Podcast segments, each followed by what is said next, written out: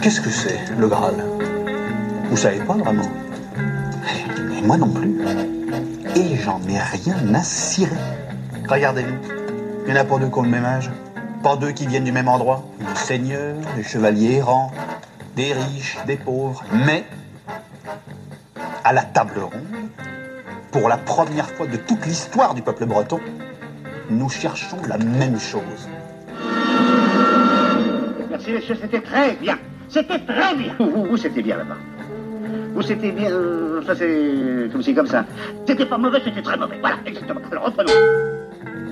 La table ronde du management. Une production Albus Conseil.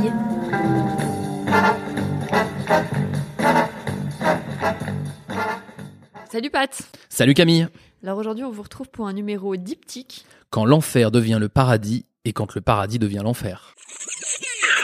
Vraiment, t'es sûr que l'éléphant il est plus fort que l'hippopotame? Certains, j'ai lu un, un livre là-dessus il y a pas longtemps, et les mecs expliquaient qu'en fait, c'est parce que toute leur force est concentrée dans la trompe. De l'éléphant, hein, je parle. Ah, Bon bah là Camille, le rapport avec le management est très clair. Oui, je pense que d'ailleurs vous l'avez tous compris. Ouais, en fait non, c'est surtout que on n'arrive jamais à caler la cité de la peur dans nos dans nos podcasts et on s'est dit qu'on allait faire comme ça, mais Et d'entrée de jeu en plus. et donc on va s'écouter le bon extrait. Allez, Je suppose que tu estimes que Winter, euh, si par hasard il se retrouvait chômeur, se mettrait aussitôt à détrousser les passants dans la rue Euh, non, la seule perte de son travail ne suffirait pas à anéantir Winter. Il nous faudrait empiler un assortiment d'infortune sur ses délicates épaules pour y arriver. Mais s'il perdait son emploi et sa maison et sa fiancée et ses amis, euh, s'il était d'une façon ou d'une autre déshonoré arrêté par la police, rudoyé et jeté en prison, oui, je suis persuadé qu'il vendrait au crime comme un poisson à l'hameçon. Il faudrait bien entendu le sortir de son milieu, lui faire côtoyer des individus douteux, du gibier de potence. Je parle de personnes infréquentables, Randolph. Nous l'avons déjà fait, rappelle-toi. Mais cette fois, c'est pour la bonne cause. Combien es-tu prêt à parier? Hmm, La somme habituelle? Paris tenu.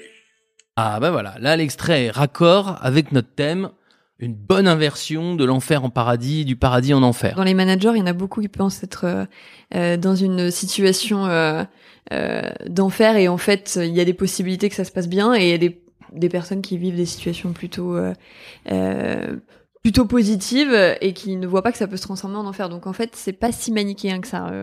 Non, et donc on fait, on va faire un numéro dip- diptyque là, un peu en miroir pour pour regarder comment est-ce que, pourquoi les situations de très très compliquées sont pas toujours des situations si complexes managérialement et pourquoi euh, dans une deuxième partie euh, les situations euh, qui paraissent idylliques peuvent devenir des véritables enfers managériaux quoi. Donc voilà, et on va effectivement on va commencer par ces situations de l'enfer. et, et de comprendre comment, pourquoi elles sont pas toujours si compliquées à manager que ça, quoi. Ouais, comment on peut caractériser une situation d'enfer? Bah, euh, que le mot est fort quand même. ouais, en tout cas des situations très difficiles. Bon, il y a, y, a, évidemment plein de natures, mais disons que c'est probablement un mélange de mauvaises nouvelles, business, réglementaire ou concurrence, enfin que sais-je, et euh, et par et en même temps d'un cercle d'influence très faible. C'est-à-dire c'est des mauvaises nouvelles qui viennent de l'extérieur et on peut pas y faire grand-chose, quoi. Ça, ça, ça doit être le pire, je pense, en management. Oui, parce que là c'est dur de prendre du recul et de se dire euh, j'ai un moyen d'action. Ouais, tu vois, après tout, tout- dès qu'on va avoir, par exemple, une décision importante qui nous est imposée, par exemple, on, on veut euh, se séparer de quelqu'un, on n'a pas le droit, on veut, euh, euh, on voudrait garder une usine, on est obligé de la fermer, on, enfin, tout, voilà, on, vient d'embaucher des, des commerciaux et le marché s'effondre, enfin, des, des trucs. euh, c'est- c'est probablement ça le pire en management, euh, Ouais. Je veux dire, globalement. C'est- clair. Et donc, du coup, ces situations-là, elles peuvent revêtir différentes formes, évidemment. Ouais. Vous les avez peut-être déjà vé- vécues. Mm. Euh, ce qu'on observe, c'est que ça amène surtout de la, démobi- la démobilisation. Voilà, oui. Alors le plus souvent, avant de parler de l'inversion, c'est vrai que quand même globalement, quand c'est compliqué, euh, bon bah on a de la, on a de la démobilisation, euh, Des équipes et du management, d'ailleurs. ouais, parfois, du hein. management de tout le monde. Et euh, bon, en gros, com- comment ça se passe? On va pas s'étendre là-dessus parce que ça paraît tellement évident. Mais en gros, ça, parce que pourquoi? Ben, Ça génère du fatalisme. C'est-à-dire qu'on a l'impression que le, le, monde, le, le ciel nous est tombé sur la tête, hein, comme dirait l'autre. Et donc, du coup, c'est pas bien la peine de lutter. D'ailleurs, qui me fait penser au podcast qu'on avait fait sur la crise. Ouais. Donc, quand on a des situations Voilà. comme ça, euh, on Exact, est ouais. euh, soit effectivement dans le fatalisme, la résignation, ou euh, dans des solutions qui, en fait, sont des variations sur le même thème, quoi. Ouais, exactement. Et puis euh, ça génère aussi, alors ça va un peu ensemble, mais ça génère aussi un peu de sauve qui peut. C'est-à-dire qu'on voit bien que dans ces dans ces dans ces situations catastrophiques, globalement, on, va, on voit vite des gens qui essaient de tirer les marrons du feu. Alors soit en partant le plus vite possible, soit euh, en essayant de de conserver ce qu'il est possible de conserver, éventuellement au détriment des autres. C'est grosso modo ça qui qui va rendre la situation encore pire, quoi. Ouais, tout à fait. Alors, mais du coup, pourquoi on parlait d'inversion tout à l'heure Euh, Comment on peut inverser les choses Déjà, qu'est-ce que ça peut créer en fait termes ouais, mais- pourquoi en on fait- peut parler d'inversion dans ces moments-là? Oui, et c'est pas si rare que ça. hein. D'abord, je pense pas qu'on parle d'un régime d'exception. Euh, vous allez voir, c'est parce que euh, en fait, la- les situations très très difficiles en elles-mêmes, elles elles recèlent un certain nombre de d'opportunités, on va dire. Nous, on en a dénombré quatre évidents, enfin qui nous paraissent évidentes à tous les deux. Il y en a sûrement quelques autres. Mm. On va on va vous les lister. Ouais, donc la, la première chose, c'est un effet de contraste qui peut être très fort. En fait, comme c'était l'enfer, si vous arrivez à faire quelque chose de mieux, en fait, forcément, on va voir une différence assez flagrante. Ouais, ça, on en a souvent parlé dans les dans les précédentes émissions. C'est effectivement euh, le gros avantage de la catastrophe, c'est que euh, la moindre amélioration sera vue et, et vécue comme Ouais. positive. Donc, on a un gros effet de contraste. Ensuite, euh, euh, ça c'est très évident. Alors là, on va prendre des exemples chez les pompiers souvent. Euh, c'est que les, situations catastrophiques génèrent des potentiels d'héroïsme. C'est-à-dire quand il y a un incident grave ou une situation très grave, bah il y a aussi la possibilité de la redresser. Hein. Alors pour les pour les pompiers de New York, pour prendre le cas le plus extrême en, en 2001, mais d'une façon générale, toute situation d'urgence génère ses, ses héros, quoi. On va dire ces ces Ouais, trucs-là. et puis je pense que le corollaire, c'est la solidarité. Oui. Parce que dans l'adversité, en fait, euh, c'est là que les individus, les individualismes ou les Mm. intérêts individuels euh, s'estompent. Ouais, euh, peuvent le faire. Euh, Enfin, ouais. ça peut arriver. Mm. Euh, moi, je pense à des situations que j'ai vues dans des usines avec des équipes qui vont pas bien. Mm. Ben en fait, quand il y a un problème grave sur le terrain, on se pose plus la question de savoir si on aime bien l'autre, si on s'entend bien, ce qu'il nous a fait là le mois dernier. Juste, on y va et on y va ensemble. Oui, la communauté est menacée et ça c'est essentiel parce qu'évidemment euh, à partir du moment où moi je suis dans une communauté, dans mon entreprise, alors je l'aime peut-être pas beaucoup, je trouve peut-être que mon chef il est pas très sympa, etc. Mais quand la communauté est menacée, c'est pas que mon chef et mon ma relation, c'est aussi mon emploi, c'est aussi éventuellement ma vie dans certains cas. Et donc euh, évidemment on va on va rechercher des ressources euh, au, plus profond de soi-même, euh, très des ressources très extraordinaires. Hein. C'est un peu les ressources que qu'on observe quand on a des gens qui sont dans des graves maladies, puis on on s'extasie sur leurs ressources euh, émotionnelles et morales. Euh, bien sûr qu'elles ont du mérite, mais c'est aussi l'adversité qui génère ce, cette remontée de, de trucs et de solidarité, c'est-à-dire effectivement euh, peut-être un peu plus céder, peut-être un peu plus s'aimer parfois, euh, ce, plus de reconnaissance, plus de tout ça. Et ça, c'est quand même plus renfermé par la, enfin la grande difficulté génère, euh, en tout cas crée des occasions pour ça. Et puis la dernière chose, c'est- ça crée des espaces de créativité. C'est-à-dire qu'à tout problème, il faut apposer des nouvelles euh, solutions. Euh, et du coup, qui dit une nouvelle solution, dit une forme d'innovation, euh, voilà, de créativité, trouver de la nouveauté. Oui, et puis alors, euh, il y a un énorme effet de créativité, c'est que non seulement il faut trouver des solutions, mais qu'en plus, globalement, il y a rien à perdre. Et ça, ça change quand même beaucoup les choses. Ouais, C'est-à-dire que Et ça doit libérer la créativité en plus, effectivement. ça peut, en tout cas. C'est pas automatique. hein, ça, ça, ça tétanise fréquemment, hein, mais c'est pas automatique que ça tétanise. Donc euh, la mauvaise, la enfin la mauvaise. Oui, la, la, la conséquence négative qu'on veut éviter, c'est la tétanie, mais, Mm. mais la- le, le côté, euh, on aurait pu mettre l'ex- le- l'extrait. euh, Jean-Claude Duss, euh, tu sais, euh, oublie que t'as aucune chance. C'est-à-dire qu'en fait, à partir du moment où t'as admis que euh, on était dans une situation où la probabilité de succès était quasiment nulle, bon, ben à ce moment-là, euh, tu, peux, y- tu peux y aller. D'ailleurs, hein. il est assez créatif dans ses techniques de drague. Ouais. Si ma mémoire est bonne. Oui, oui, oui, oui. Bon, c'est plus créatif qu'efficace en Ouais, je suis d'accord. Mais enfin, Bon, en tout cas, il, il a pas oublié qu'il avait rien à perdre. Ouais, exactement. Enfin, tu, me- tu me on, on s'en rappelle 30 ans après. Mais, mais non, mais blague à part, je- trouve que vraiment, moi, je dis souvent ça aux, aux, aux gens dans des situations très difficiles. Alors, je leur dis pas en mode, ah, c'est trop cool, on va pouvoir être créatif. Mais par contre, euh, je vais assez souvent leur dire, bah voilà, il y a quand même un intérêt du, du système, c'est que vous avez rien à péter. Quand on a une, euh, quand on a une entreprise qui marche très bien, bah faut pas casser le jouet, comme on dit. Hein. Donc, euh, donc y a, normalement, on devrait pouvoir être créatif, mais je comprends qu'on qu'on qu'on touche Ouais. pas En tout trop. cas, c'est l'occasion de libérer les énergies. Voilà. Ouais. Alors, alors évidemment, ces, ces quatre euh, éléments, euh, donc l'effet de contraste, le potentiel d'héroïsme, le potentiel de, soli- de solidarité, l'espace de créativité, bah, ils, ils sont tout le temps là. À partir du moment où on est en crise, ils sont là. Sauf que force est de constater que ils sont là, mais ils sont ils existent pas toujours. C'est-à-dire ils sont là, mais on les utilise pas toujours. Donc euh, la question qu'on va se poser maintenant, c'est euh, bah, qu'est-ce qu'on peut faire pour euh, profiter de ces opportunités? Et c'est pas tout à fait évident, mais c'est bon, c'est quelques quelques idées qu'on s'est mis en tête nous pour euh, pour vous aider là-dessus. Ouais, alors tout à fait. Alors déjà, euh, la première chose, euh, c'est de d'élaborer un- une sorte de pacte. Ouais. On va peut-être écouter un extrait puis on, on en parle. Ouais. Je vais porter l'anneau en Mordor.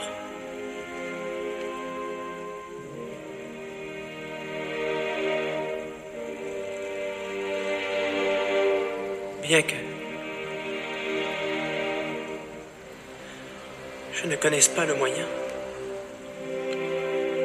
Je vais vous aider à porter ce fardeau, Frodon Sake, aussi longtemps que vous aurez à le porter.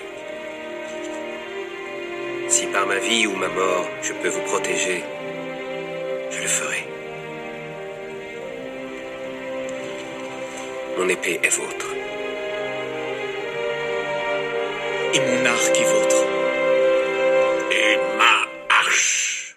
Bon, hyper connu là, c'est le, le Seigneur des Anneaux. Évidemment, vous avez vous avez reconnu dans l'épisode euh, 1.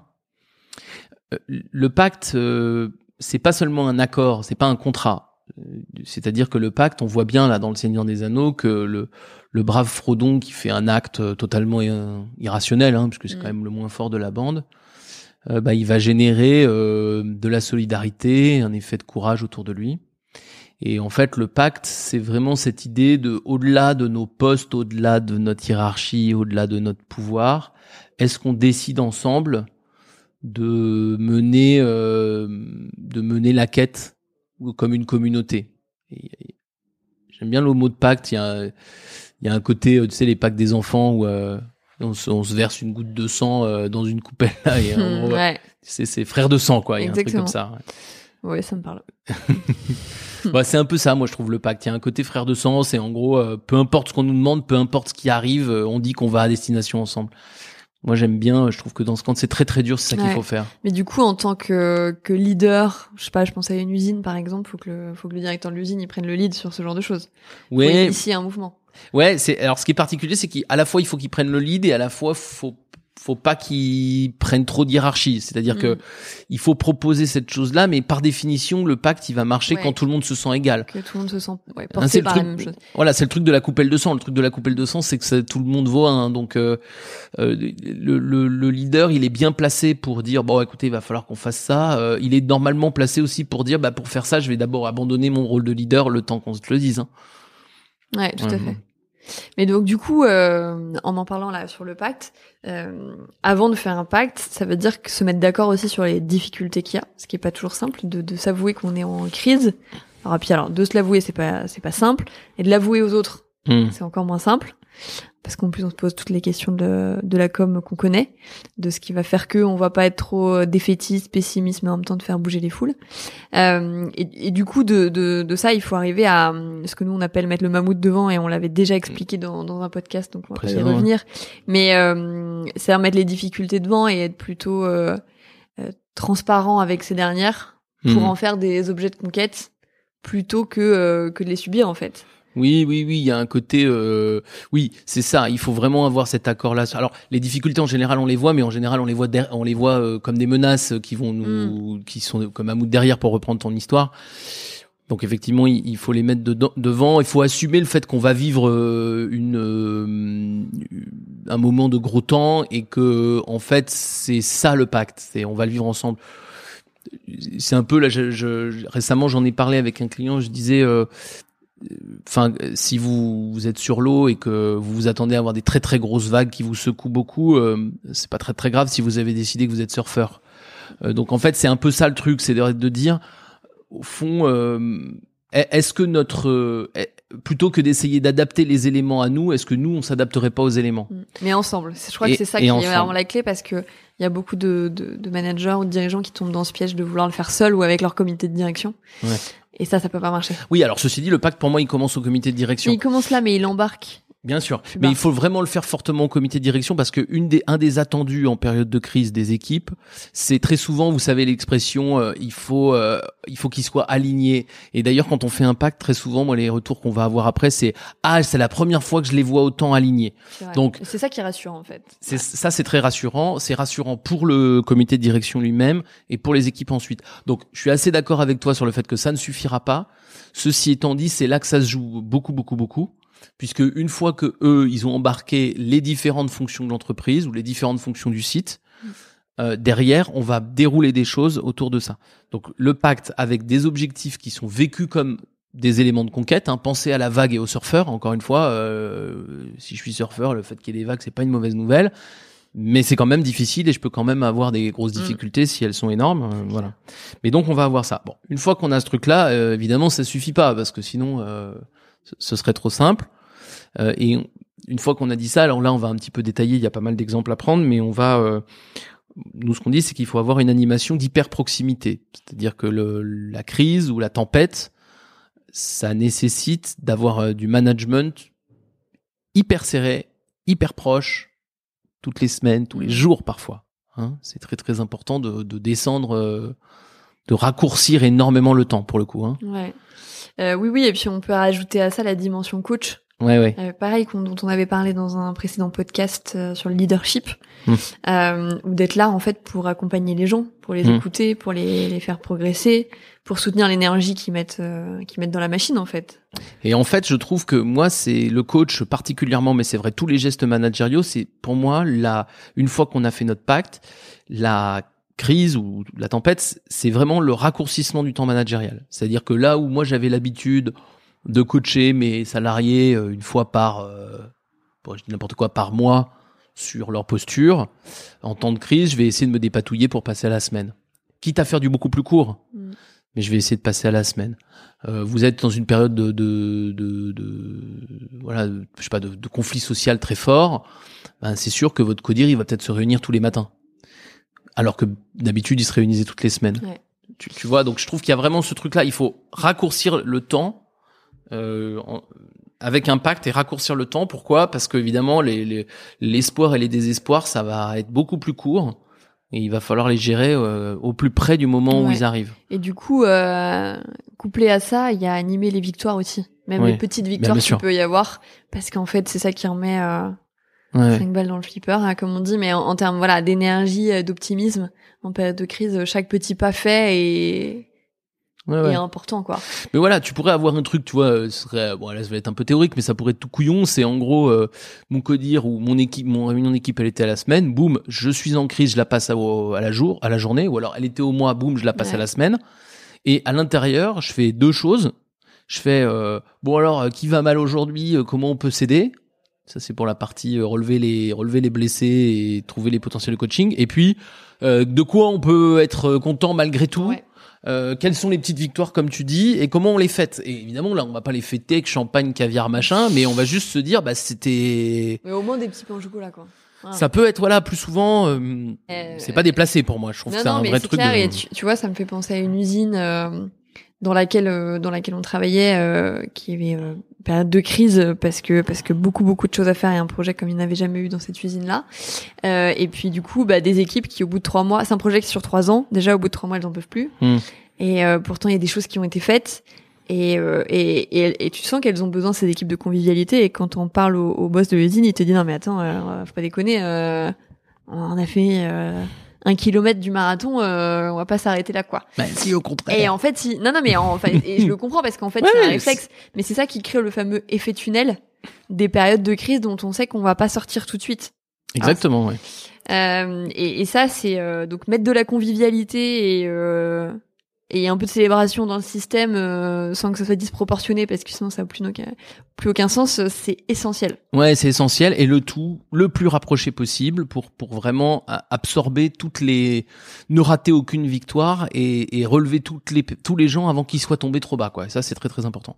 Alors il y a un dernier euh, il y a un dernier point. Alors là on on est content parce qu'on a trouvé un un petit extrait euh, un petit extrait de film euh, un peu inattendu et totalement guimauve. Donc euh, on, on écoute et puis on en parle. Peu importe où tu es, que ce soit à 500 mètres ou à l'autre bout du monde. Uh, we all change, we all grow, a new lane. Le plus important, quoi qu'il arrive, reste ce petit groupe d'humains autour de moi, réunis ici, en cet instant. Salut, mes familles. J'ai l'impression qu'on me, qu'on me met un épisode de Dawson euh, comme je regardais quand, quand je regardais quand j'étais ado. Ouais alors c'est Mais Daw- bon. Dawson à 200 millions de dollars le film. Ouais, bon. mais mais mais euh, ouais alors euh, pourquoi on a pris Fast and Furious à part pour rigoler hein? Euh, mais c'est c'est que en fait euh, ce qui est intéressant dans Fast and Furious il y a deux choses d'abord c'est quand même un film simple donc euh, au sens les, les messages sont sont passés assez simplement donc ça nous évite d'avoir 12 12 lignes de dialogue pour expliquer un truc non ce qui est important c'est que notre ami euh, Vin Diesel là il, avec sa bande de de chauffeurs de de la route bah, il y a un, il est très caricatural et puis on met des violons et tout, mais il y a un truc qu'il oublie pas, c'est euh, pourquoi il fait les choses. Et euh, évidemment, lui, il est tout le temps en crise parce que c'est un film d'action et que s'il y avait pas de crise, on, il y bah, aurait pas d'action. Ouais, il y aurait pas Ah. d'action. Ouais. Donc lui, il y a de la crise tout le temps, tout le temps. Mais en fait, dans tous les films, alors il en rajoute des caisses, mais en gros, il dit tout le temps, bah là, il nous dit la famille ou la familia ou la machin. Il est tout le temps en train de défendre sa famille et ses liens euh, familiaux. euh, Enfin, ce qu'il appelle sa famille, en fait, c'est pas vraiment sa famille. Il y a que sa sœur, je crois, dans le, dans le lot, mais mais il est toujours en train de défendre cette euh, ça plus plus en réalité que la, la mission, plus que ses bagnoles, plus que etc. Et en fait, Vin Diesel, ben c'est pas bête ce qu'il fait, c'est-à-dire qu'il ré, il réactive le, le Graal et, et ou le- le- l'ambition commune, la raison d'être. Et ça, c'est pas mal. Et c'est pas si facile que ça à faire. Nous, moi, je trouve que dans les entreprises, dans les périodes de crise, on a beaucoup trop de gens qui se persuadent que l'essentiel, c'est non, non, mais il- il- là, il faut parler de l'opérationnel. C'est fumeux ton truc, tu vois. Mm. Et il repousse. Donc euh, là, il devrait s'inspirer de Vin Diesel et de Et de sa guimauve. et de sa guimauve. Et euh, non, mais on n'est pas obligé de le faire comme ça. Mais par contre, je trouve qu'il a raison de le faire. Parce que euh, pa- parce que c'est bête d'arrêter de le faire parce qu'on est en crise en se disant c'est déplacé. Non, c'est jamais été aussi utile et jamais été aussi fort de le faire. Donc il faut penser Fast and Furious en période de crise. Parce qu'en plus, quand, en période de crise, si on fait pas ça, finalement, chacun repart dans son, dans son couloir. Mm. Et, euh, et en fait, ça met du lien aussi de faire ça. Ouais, Donc, ouais. il faut en remettre perpétuellement du lien. Et puis en période de crise, vous aurez toujours euh, de toute façon des oiseaux de mauvaise augure pour vous expliquer que ce que vous avez fait, c'était pas bien, c'était c'était déplacé, c'était c'était des trucs, etc.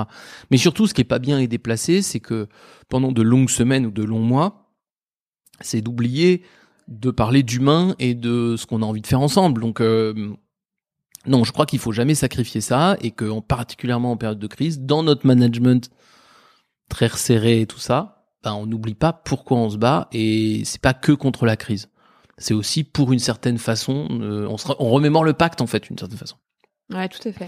Et ça, ça, ça fonctionne quand même pas mal. Moi, je pense que si vous faites ça, vous avez toutes les chances de créer un, une équipe combative euh, susceptible de déplacer des montagnes. Ouais. Probablement comme ça qu'il faut s'y prendre. Et je crois, Patrick, t'as un... T'as une mission que t'as fait dans une usine euh, où il y avait une situation un peu de l'enfer et qui, qui finalement, y a, où, enfin, où il y a eu finalement un énorme effet de contraste. Ouais, extraordinaire. Et euh, je pense qu'on a, ça a été tellement vite parce que justement on sortait, c'était dans le privé, on sortait de plusieurs semaines de grève. Et trois mois après, on avait quasiment euh, toute l'usine euh, en train de se parler boulot et de se donner envie de la relever tous ensemble, y compris les élus. C'était assez incroyable. Et entre les deux, on a clairement un pacte.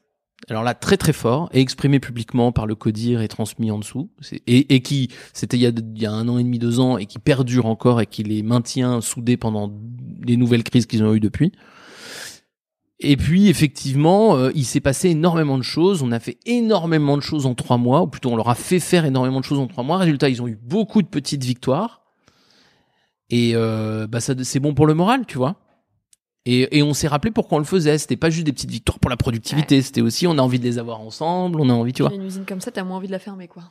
Oui, exactement. T'as plus, t'as plus envie de te battre pour elle. T'as plus, enfin, t'as, t'as plein de trucs comme ça. Et je te dis, plusieurs mois après ou même années après, euh, les, les chefs de cette usine sont toujours assez ébahis de la solidarité qu'il y a Mm. sur le site. Et elle a été générée par ça, par le courage, par l'animation courte, euh, Les pactes. les, le- les Mm. pactes, ouais, ouais, exactement. euh. Et, euh, et d'ailleurs, on se, ouais, c'est très fondateur. Et on se souvient du moment où on l'a fait. euh, moi, je me rappelle très très bien. C'était assez fort, quoi. C'était super. Donc ça, vraiment, c'est nous, c'est comme ça qu'on vous propose de prendre l'enfer quand il est là, pour essayer d'en faire un moment de mobilisation un peu euh, un peu hors norme. Mais c'est possible. et C'est pas si rare que ça. Ouais, tout à fait. On passe à la deuxième partie? Ouais, c'est parti. Alors, qu'est-ce qui vous importune? Voilà, père. D'abord, il y a les choses comme celle-ci. Comme quoi? Tous ces pétales. Mais n'est-ce pas naturel? Vous êtes le fils du roi, il vous faut un chemin de pétales de rose. Euh, ma mère, même sans chemin de pétales, je serai cependant le fils du roi. Qu'il en soit ainsi. À partir d'aujourd'hui, la servante qui jettera des roses sous les pieds de notre fils devra m'en répondre. Ah bah, spécial Eddie Murphy aujourd'hui. Alors là, c'est le, prince à New York pour ceux qui s'en rappellent. Et notre euh, notre prince qui vit au paradis euh, commence à trouver que c'est euh, bien plus l'enfer que qu'autre chose et il va aller habiter dans les bas-fonds du Queens, qui à l'époque était un quartier mal famé de New York, pour pour retrouver du sens à sa vie.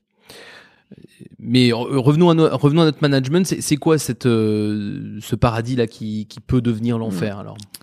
Ouais, et ça, ça, ça arrive hein, dans, dans un monde qui va aussi vite que le nôtre. euh, c'est même euh, presque monnaie courante. Mm.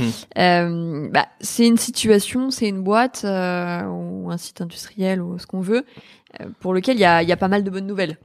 Oui, c'est ça, c'est un peu l'inverse du coup du, de ce qu'on voilà, disait tout à l'heure. exactement. Donc pas mal de bonnes nouvelles. euh, c'est quoi? C'est des projets euh, plutôt intéressants qui arrivent. euh, Des investissements, de la des- croissance. Voilà, perspectives de croissance qui sont qui sont bonnes. mhm. Bon, a priori, a priori tout va bien. Voilà, et puis évidemment, euh, dans un certain nombre de cas, hein, parce que là on n'est pas en train de dire que tout, tout s'inverse systématiquement, euh, ça conduit à une situation extrêmement positive. En tout cas, sur le papier, c'est ça qui est rigolo, c'est que les managers qui sont là-dedans, ils ont tendance à nous dire ou à se dire, oh bah là, euh, on a tout de notre côté, euh, ça va être génial, quoi. Et donc ça va conduire au bonheur euh, et pour tout le monde, quoi. Évidemment, ouais, sauf que ça, ça peut être un très éphémère. Ouais. C'est comme dans la vie, le bonheur c'est a priori très éphémère. Oh, bah. Même si ça peut revenir. non mais c'est Oui, oui. rarement un état complètement stable pendant 40 ans, on est d'accord. Oui, on est d'accord. Je crois.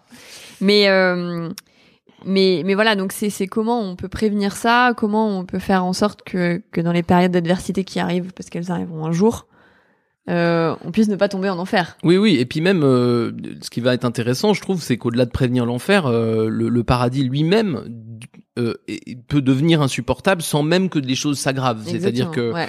euh, en fait, de bonheur, euh, on et, là encore, hein, c'est comme pour, tu sais, l'enfer qui devient un paradis managérial, c'est assez fréquent finalement que l'enfer, de- enfin que les, les- situations hyper positives deviennent très compliquées à gérer. Alors pourquoi? Bah parce que bah, elles peuvent générer énormément de surcharge. Ça, je pense notamment à la croissance. Ouais, c'est ça. Là, on travaille pour des usines où il y a des perspectives de croissance qui sont assez, euh, qui sont assez incroyables, euh, et en plus qui sont avérées. C'est-à-dire que non seulement c'est des perspectives, mais qu'en plus euh, euh, il faut produire euh, vite et bien parce que ça, ça arrive. Ouais, les volumes arrivent, c'est une super bonne nouvelle.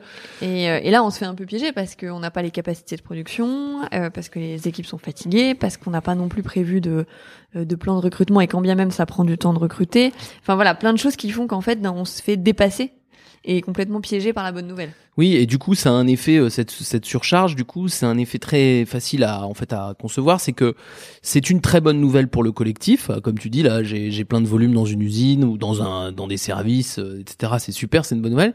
Mais en fait, euh, les individus pris un par un euh, voient leur qualité de vie se dégrader parce qu'ils travaillent plus, parce qu'ils travaillent plus sous pression, parce que les résultats, euh, machin, parce qu'ils ont plus le temps de de leur petite vie euh, habituelle. Et donc, ce qui est, ce qui est- ça pour moi, c'est probablement ce qui fait que, le, notamment la croissance, mais il n'y a pas que elle. Les bonnes nouvelles peuvent devenir euh, négatives, c'est que c'est des bonnes nouvelles collectives qui ont des impacts très durs en individuel. Et donc, l'intérêt individuel étant euh, en dessous du collectif, bah les gens euh, euh, s'épuisent. euh, Et s'y retrouvent plus, Et s'y retrouvent pas, ouais. Et puis ils ont l'impression. en plus ils voient le paradoxe, c'est-à-dire qu'ils voient bien que tout va bien sauf eux quoi. Alors ils voient pas que leurs voisins non plus, hein, mais disons qu'ils ont l'impression que tout va bien sauf eux, donc ça peut générer une certaine colère. Après le deuxième point, euh, alors là ça c'était ça c'est plus conjoncturel je trouve, mais il y en a un point qui est très con, qui, est, qui est très structurel, c'est les entreprises, euh, je vois ça dans les entreprises qui sont très durablement rentables. Euh, c'est aussi des entreprises qui souvent euh, de, de, c'est là qu'on génère les comportements politiques au sens le plus négatif du terme, parce que euh, le la rentabilité, le résultat, les primes ont l'air d'être une espèce de d'acquis, et finalement, euh, on, faute d'adversité, euh, faute de mammouth ni devant ni derrière, eh ben on on finit par avoir des comportements de bah, de préservation de son territoire et de euh, faut pas qu'on m'emmerde euh, parce que finalement euh, tout va bien donc j'ai pas besoin de me battre pour avec les Mhm. autres quoi donc le, le- Et ça, effectivement, ça finit par être nuisible. ouais et ça d'une façon finit- ou d'une autre. oui puis alors, euh, alors là ça finit par être nuisible euh, même à très très grande, échelle c'est-à-dire que nous les entreprises où on observe ça c'est quand même les pour moi en termes d'ambiance au travail les pires Mm, mm. que je connaisse et celles-là c'est des entreprises qui marchent bien hein. Parce Ouais, que tout à fait. Dans une vieille industrie en grande difficulté depuis 30 ans, je peux te dire que t'as jamais ça. Hein. Non, t'as pas le temps de faire la politique. Ah bah non, non, non, il y a, il y a plein de problèmes, mais pas celui-là. Ouais, tout à fait. Donc, euh, voilà. Et, et d'une façon générale, c'est... Moi, je trouve que le, le- c'est, cette série de bonnes nouvelles, bah, il y a peu de danger, et peu de danger, peu d'énergie. Ouais, ouais, ouais, complètement. Et, et je de- pense que tu vois là quand on en parle, euh, en fait souvent, euh, je pense que ce qu'on qualifie de paradis ou ce que les managers euh, peuvent qualifier de, de situation euh, plutôt confortable et optimiste et tout ça, elles sont souvent caractérisées comme ça euh, sur un critère qui est la performance. Mhm. Et ça, c'est le piège en fait. Et du coup, on en connaît hein, des boîtes où, euh, ben ouais, c'est un super business, mais enfin le management c'est moyen. Et un management moyen et un super business, ben a priori, ça veut dire dans quelques mois, quelques années, euh, un business moyen. Si, ouais. si on n'y fait pas, euh, si on n'y fait pas attention. Ouais, tout à fait. Et, et même si le business reste bon parce qu'il est structurellement bon, euh, je pense à certaines industries euh, euh, de matières premières, par exemple, Ouais. où globalement ça reste bon. Euh, en, en fait, euh, c'est les humains qui trinquent, donc euh, c'est- c'est- les, les résultats restent bons, mais les humains trinquent. Alors là, vous dites c'est c'est très rare, ou alors c'est que dans le pétrole. Non, non. Euh, Dans le luxe aussi. dans le luxe, en fait, nous on a plusieurs exemples. euh, on a des exemples dans le luxe, Oh, des startups, des startups des qui startups décollent. aussi, ouais. Et en fait, des entreprises comme ça, Je ou euh, bâtiments, les nouvelles technologies aussi. ouais, les nouvelles technologies, Certaines, en le tout cas. bâtiment. Là, on va avoir vraiment ces cas-là de d'entreprises où elles ont tout pour elles, tout est coché, Ouais. et en fait, du coup, elles arrivent pas à générer de communauté parce que c'est trop facile. Il y a un côté euh, un peu subventionné, tu sais, du presque ouais, enfin oisif, c'est méchant parce que ça voudrait dire qu'ils travaillent pas. En fait, ils travaillent beaucoup, mais ils travaillent très en silo, quoi. Et et moi, je vois vraiment beaucoup d'exemples comme ça euh, de- d'entreprises qui arrivent pas à, à générer de la communauté à, à cause de la croissance. Ouais. Ouais. Euh, ouais, tout à fait. Bah, en fait, c'est le pendant de ce qu'on disait tout à l'heure. Hein, euh, moins d'adversité, euh, moins de- moins d'envie de de se battre, moins de moins de solidarité, euh, voilà. Et d'ailleurs, je, re- je reviens sur ce que tu Moins disais. d'actes héroïques. Et oui, exactement. Et, et je reviens sur, sur ce que tu disais sur le, la croissance, c'est que c'est probablement d'ailleurs là, et d'ailleurs on voit bien que c'est comme ça que nous on le présente euh, la bonne nouvelle, c'est que c'est l'erreur, c'est de croire que à partir du moment où on a de la croissance, c'est donc une bonne nouvelle ou du chiffre d'affaires ou ce que tu veux. Euh, en réalité, euh, moi, je me rends compte maintenant, euh, ce que je trouve pas mal, c'est euh, quand je donne des des conseils de priorisation dans des entreprises, notamment de, de, de cette gamme-là, où ils en ont vraiment besoin parce que tout est possible. Euh, souvent, je, je leur dis, l'humain doit être en priorité au moins autant que votre résultat. Et parce que parce qu'en fait, sinon vous allez tout le temps choisir le résultat. Il y a un truc, euh, il est tellement facile à avoir ou en tout cas il est Ouais. tellement proche de vous que il faut vraiment re- Ouais. remonter remonter l'intérêt individuel très très haut pour éviter de le de l'écraser sous la croissance. Mm. Ouais, et puis je pense qu'il y a des moments, et, là j'y pense en discutant, euh, où c'était l'enfer, on revient à une situation de paradis. Mm. J'y pense que j'ai un client avec qui on en discutait il y a pas longtemps, et où on voit poindre, nous, des, des probabilités que ça retombe dans une situation beaucoup plus complexe. Et, et là, en fait, euh, on a aussi euh, des, des clients qui nous disent, ben non, là, j'ai pas envie, en fait, c'est bon, Mm. tout va bien. Ouais, ouais. Parce qu'en fait, t'as plus envie de croire que ça peut retomber. euh, voilà, donc il y a aussi des paradis fragiles. Mm. Euh, faut regarder donc euh, quand on n'est pas dans le luxe ou le pétrole, euh, parfois il faut il faut regarder où on était et c'est à ce moment-là en fait qu'il faut créer la communauté pour Oui, oui. quand l'enfer reviendra Ouais. s'il revient. Ouais, tout à fait, tout à fait. Mais après, je peux comprendre hein, que ce soit ah oui, difficile moi à aussi, entendre. hein. euh, je le comprends tout à fait. hein. T'as galéré pendant des années et puis là T'as une, t'as six mois d'éclaircie, c'est un peu relou euh, d'entendre quelqu'un dire non mais attention ça peut revenir. Donc probablement qu'il faut le dire un peu différemment, mais il faut quand même faire gaffe parce que c'est c'est important. Alors justement nous on va vous proposer un peu comme on l'a fait euh, dans la première partie, on va vous proposer euh, quatre, sûrement pas les seuls d'ailleurs, hein, mais quatre grands axes sur lesquels vous pouvez manager dans ces dans ces situations, on va dire plutôt euh, positives structurellement, et qui peuvent vous aider à éviter de, de tomber dans ce syndrome de, où, où le paradis devient euh, devient l'enfer quoi. Ouais, alors le premier, le premier point, c'est d'avoir un management que nous, on- si vous nous connaissez un peu maintenant, qu'on qualifie d'arthurien. Ouais, On a d'ailleurs fait aussi un podcast euh, là-dessus. Alors arthurien, c'est quoi? C'est euh, qui essaye de pas faire d'élitisme, parce que si vous faites euh, de l'élitisme, euh, bah forcément vous partagez un peu moins le boulot qu'il y a à faire. Ah bah ouais, c'est clair. Franchement, s'il y a un moment où il faut être arthurien, euh, c'est vraiment quand t'as beaucoup de croissance. Et du coup, c'est aussi avoir envie de développer vos collaborateurs tous, Ouais. tous vos collaborateurs, parce que vous avez finalement le temps de vous, enfin, entre guillemets, le temps de vous tromper. Hmm, voilà. Euh, le temps que eux ils se plantent euh, sur le chemin de l'apprentissage, c'est qu'on Ouais. a moins le temps de faire en- le temps de, de faire en temps de crise. Et puis le résultat, Euh, comme tu dis, c'est qu'on va partager le boulot entre euh, Exactement. quatre. Je rappelle, hein, très basiquement, euh, Arthur, il, il dit qu'il faut aider 80% des gens euh, et pas euh, 10% de hypo. Donc euh, là, on va répartir le boulot entre 80% de gens. On va faire monter, Ouais. on va profiter de la croissance et des marges qu'il y a pour faire vivre, euh, enfin pour pour motiver et stimuler beaucoup plus de gens qu'en période de crise. Ouais. Et quand on est dans un contexte euh, comme celui qu'on évoquait tout à l'heure, où en fait la bonne nouvelle c'est la croissance, la mauvaise c'est les capacités de prod et l'énergie Mm. des gens. Vous pouvez pas faire tourner euh, une usine en sur-régime avec 10% des, des gars. Donc euh, il faut absolument avoir ce management arthurien là, euh, sinon vous pouvez pas y arriver. Oui, oui, oui. Alors bon, Arthur, ça marche aussi en période de crise, mais moi je trouve que en période de, de, de super croissance ou de série de bonnes nouvelles, alors bon là, je suis pas très très objectif, mais je trouve ça presque impardonnable de pas y aller, quoi. C'est-à-dire je, je, je- même même philosophiquement, j'ai du mal à l'accepter. C'est-à-dire que j'ai du mal à dire bah ouais, ok, euh, non non, t'as pas aidé 80% des gens alors que t'étais en avec t'étais en ressources rares dans ton dans ton entreprise, je comprends pas bien. Donc euh, donc non non, moi je trouve qu'il y a c'est vraiment le moment ou jamais. euh, pour envoyer du Arthur euh, au maximum, quoi. Ouais, complètement. Alors, du coup, le le- l'autre l'autre chose à faire euh, et qui est du coup très lié à Arthur, c'est d'avoir un Graal qui est fort. Ouais.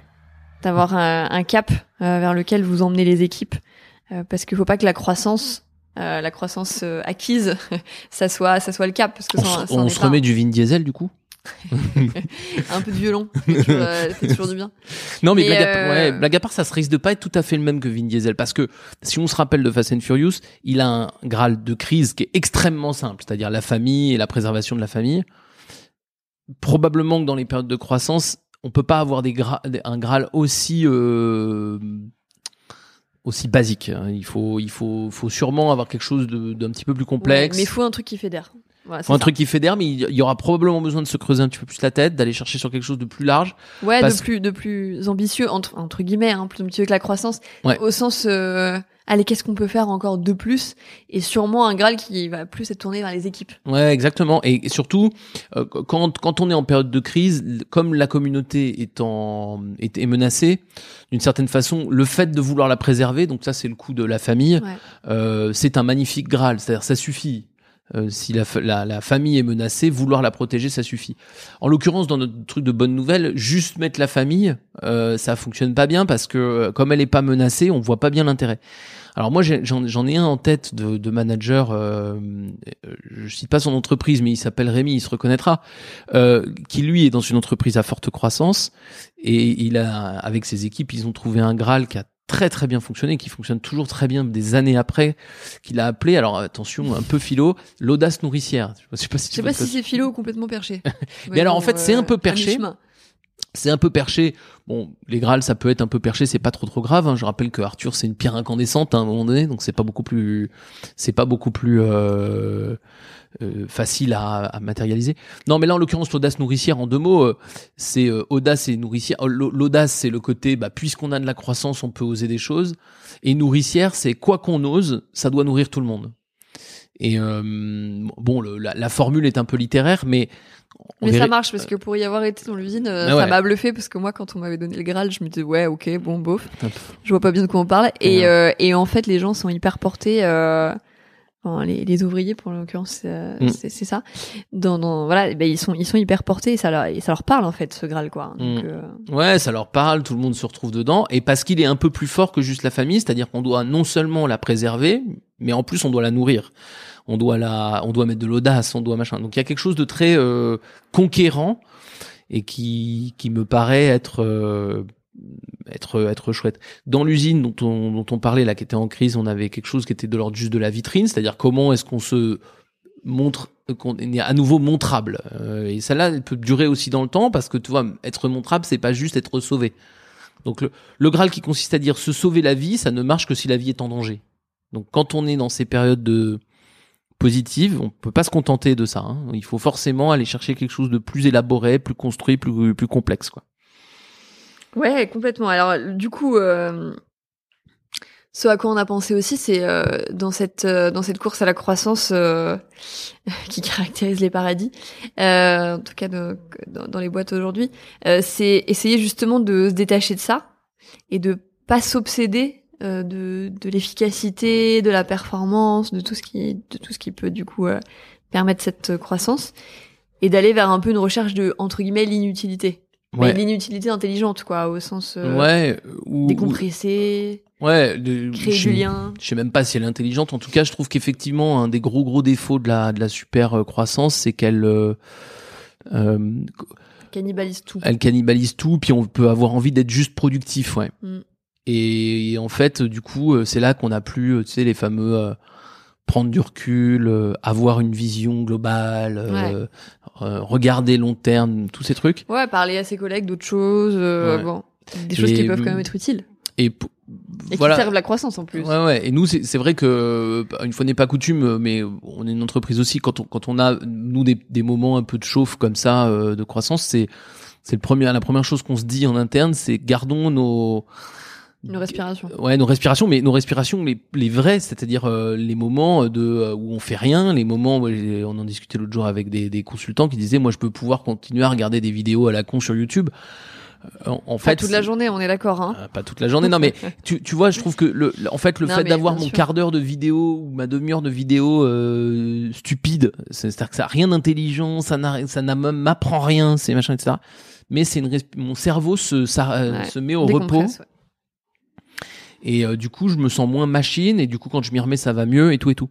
Et donc, euh, c'est objectivement euh, inutile au sens j'apprends rien. C'est pas bien, mais c'est mais c'est important. Et euh, pour si on veut éviter les surchauffes, ça qu'il faut euh, ça qu'il faut faire. Donc l'inutile est un devient plus plus moins il y en a, plus il est précieux quoi. Mm, tout à fait. Et euh, bon, vous aurez bien quand et on voit que quand il y en a, on est en sous-charge, se- s'ennuyer c'est horrible. Hein. Mais quand on a beaucoup de charges, avoir une demi-heure pour s'ennuyer, c'est génial. C'est du luxe. ouais. Ouais, et puis même c'est génial, c'est trop cool d'aller discuter avec les et et rien faire avec ses collègues quoi. Ça c'est vraiment Ouais. agréable. Donc, je trouve, euh, voilà. On va on, on va s'écouter un petit extrait sur le sujet d'ailleurs. Une fois que j'aurai la victoire, je savourerai votre thé. Rien qu'une tasse.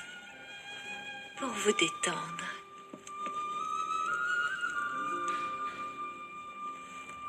Hmm. Attendez. Pas de hâte. Il faut apprécier sa couleur et son bouquet. Oh.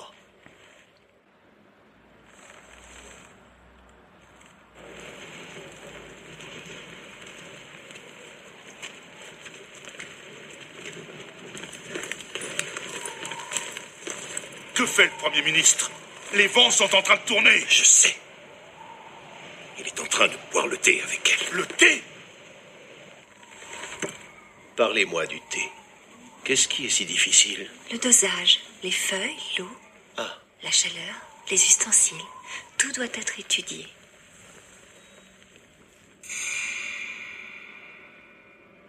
Mais ce qui est le plus dur, c'est de faire bouillir l'eau. la faire bouillir? Bon bah là c'était un, un extrait des Trois Royaumes typique où euh, alors l'inutile devient devient stratégique hein, puisque le la cérémonie du thé mais au-delà du film le moi j'aime bien la cérémonie du thé en Asie tu sais c'est hyper sophistiqué hyper long hyper truc Ouais, et en même temps, le temps s'arrête un peu. Ouais. Quand même. Et je crois que ça, on a fait exprès de garder un extrait un peu long. Je crois que ce qui est intéressant dans la cérémonie du thé, c'est c'est peut-être un peu le goût de la boisson, mais c'est surtout, ça repose en fait. Et L'humain se repose dans ce truc très ritualisé, très euh, euh, très lent et euh, avec des gestes vraiment machinaux, etc. Et ça, c'est c'est c'est, enfin pour moi, c'est l'archétype de tout ce qu'on va mettre autour de, de, de ce petit rituel et qui va permettre de se reposer l'esprit. On a un collègue là que tu connais aussi, il fait du Lego au bureau. Ça fait longtemps qu'il en a pas fait d'ailleurs. Ouais. Il est un peu stressé en ce moment, mais euh, Hmm. mais pour de vrai, Ouais, il en a euh, besoin. Ça décentre vachement. Il fait son petit Lego. euh, ça lui demande aucune imagination. Il suit le plan, mais ça ça repose le. Ça repose le cerveau et après, on est, un, on est un peu plus lucide et perspicace, je crois. Ouais ouais exactement. Donc moi je, je prône à fond. euh, ceux qui travaillent avec moi le savent. Je prône à fond l'inutile et je Et la glande. et la glande ouais. Je le prône pour les autres et j'essaie vraiment de le faire. Moi j'en ai besoin perso. Oui, non, mais ça, c'est vrai que tu le fais. et j'en ai besoin et j'aime bien. euh, je trouve ça intéressant de le faire. Et puis bon, il y a un quatrième euh, quatrième truc qu'on peut faire euh, quand on est dans ces périodes de, de surchauffe. Euh, alors là, vous allez voir, on est euh, on est dans les péchés. Euh, il faut éviter le péché de gourmandise. C'est-à-dire que quand on gagne déjà beaucoup, c'est parfois en allant chercher encore un petit gain de plus qu'on met son sa boîte de- dans le dans le super rouge quoi. Mm. Et euh, faut bien, enfin pour moi il y a, il y a l'avid, enfin la gourmandise il y a un côté euh, judéo-chrétien là au, au truc, mais c'est l'avidité sinon hein, tu vois. C'est euh, alors quand quand on quand on a du mal à joindre les deux bouts, quand le, le budget est difficile à faire, quand euh, les gens sont difficiles à payer. Qu'on- aille racler un peu les, les, les Ouais. commandes et les fonds de tiroir euh, et les machins ça, ça se discute mais je peux comprendre Ouais. bon quand on est en super croissance euh, il y a un moment donné où faut faut la limiter faut Ouais. accepter de la limiter il faut, faut- alors c'est pas toujours facile hein mais le client commande et il commande il commande il commande euh, mais mais faut, faut pour moi faut, faut vraiment le faire si c'est pas indispensable il faut si Ouais. on peut refuser il faut le faire Parce Et que du coup, c'est un peu l'histoire du film de Margin Call. Ouais. On voulait mettre un extrait, mais on n'en a pas trouvé euh, qui soit suffisamment euh, simple et, et court. court, ouais. Mais euh, c'est ça, hein, c'est euh, un film qui raconte la, la crise financière de 2008. Mm. Et puis, et puis on voit ces mecs qui gagnent déjà des millions et qui ont voulu aller chercher le truc de trop, quoi. Hmm. Et là, l'enfer, il est pas que pour eux après. Ouais, ouais. Alors là, oui. Dans la finance, on a, on a bien l'image, mais, euh, mais moi, je crois que ça arrive dans plein de boîtes où, euh, tu, tu sais, t'as une- déjà une super croissance de tes volumes euh, et euh, tu vas chercher un contrat pas totalement euh, indispensable euh, parce que t'es grisé, parce que t'es content de- d'avoir un contrat de plus et tout. Mais en fait, alors que ta situation était déjà tendue, elle devient insupportable. Donc, il y, a, il y a un moment donné, faut, faut, faut vouloir, faut accepter de, de gagner un peu moins, de gagner un peu moins de, de sous, de. C'est ça aussi le long terme. Hein. C'est- pas juste se dire euh, il fera meilleur demain, c'est aussi de se dire euh, attends je, je veux pas casser ma machine aujourd'hui donc euh, je mets je me mets pas en sur régime quoi. Et c'est dur, c'est dur quand on peut vendre un peu plus, on se dit qu'on va le faire quoi, mais surtout quand on a pu galérer un peu avant. quoi. Mm. Donc là, vaut mieux aller faire un petit peu de Lego et puis réfléchir. Ouais, exactement. Vaut mieux aller, euh, vaut mieux aller faire autre chose et laisser euh, éviter que le business se fasse de façon complètement dingue. Moi, je pense que c'est c'est vraiment euh, c'est vraiment essentiel ça. euh, la Pour rester, euh, pour rester au paradis. Ouais. Ah ouais, pour le coup, c'est un vilain défaut là, tu vois. Eh ouais. Et euh, c'est rigolo qu'on soit dans le, le, le champ lexical du paradis et de l'enfer. C'est que je pense vraiment que là, euh, la, la gourmandise peut t'emmener euh, peut t'emmener là où tu veux pas aller, quoi.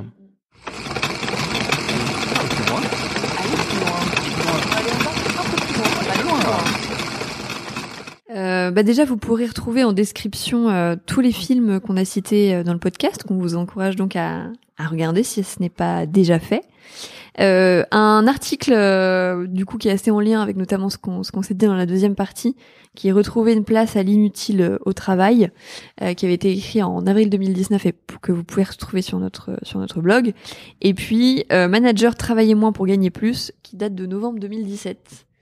Euh, on vous encourage aussi à, bah, à réécouter tous nos podcasts puisqu'on on en a cité au moins trois là dans euh, dans l'épisode, donc vous gagnerez du temps dans la compréhension des prochains. bah merci d'avoir été avec nous euh, du coup pour cette euh, cet épisode. Ce presque double épisode d'ailleurs. Exactement. Et on se retrouve dans un mois pour un nouveau sujet. Salut à tous, salut Allez, Camille. À bientôt, salut. Vous êtes encore là? Il vous a plu cet épisode? Aidez-nous à gagner en visibilité en accrochant quelques étoiles sur iTunes et laissez-nous des commentaires comme des idées de sujets à traiter par exemple. Dimension côté obscur, force de l'énergie pure, les voix de la souffrance dure. Ma rime originale, marque déposée assure mon revenu. Je mets mon cerveau à l'épreuve et nous sommes entendus. De par le globe, ma verbalistique flotte dans l'air du temps. Réfléchir avant d'écrire, le principal élément. Ça paraît si simple à faire, pourtant mon écoute est claire. À part quelques groupes qui carburent, nous kiffons peu les concerts. L'enfer, quelle est leur motivation première Petit plaisir à est-ce la crème? Le billet vert, j'opère dans les bas-fonds. Serveur du dernier bastion. Des verts pour le double H, expression de l'opinion. Une partie de la jeunesse n'a presque rien, ou si peu. Quand tu retournes tes poches, la poussière te pique les yeux. C'est clair, l'avenir ne nous réserve rien de bon. Vivant au jour le jour, pour nous c'est la même de toute façon. Nous sommes toujours à l'heure. Vivement le troisième round, East et cut tout droit de l'original underground. L'enfer, quelle est leur motivation première? L'enfer est sur terre, le blanc, le noir ne sont pas roses. Faut-il encore que des sens cool Ces mots reviennent sans cesse, mais le problème demeure. L'enfer, quelle est leur motivation première L'enfer est sur terre, le blanc, le noir ne sont pas roses. Faut-il encore que des sens cool Ces mots reviennent sans cesse, mais le problème demeure.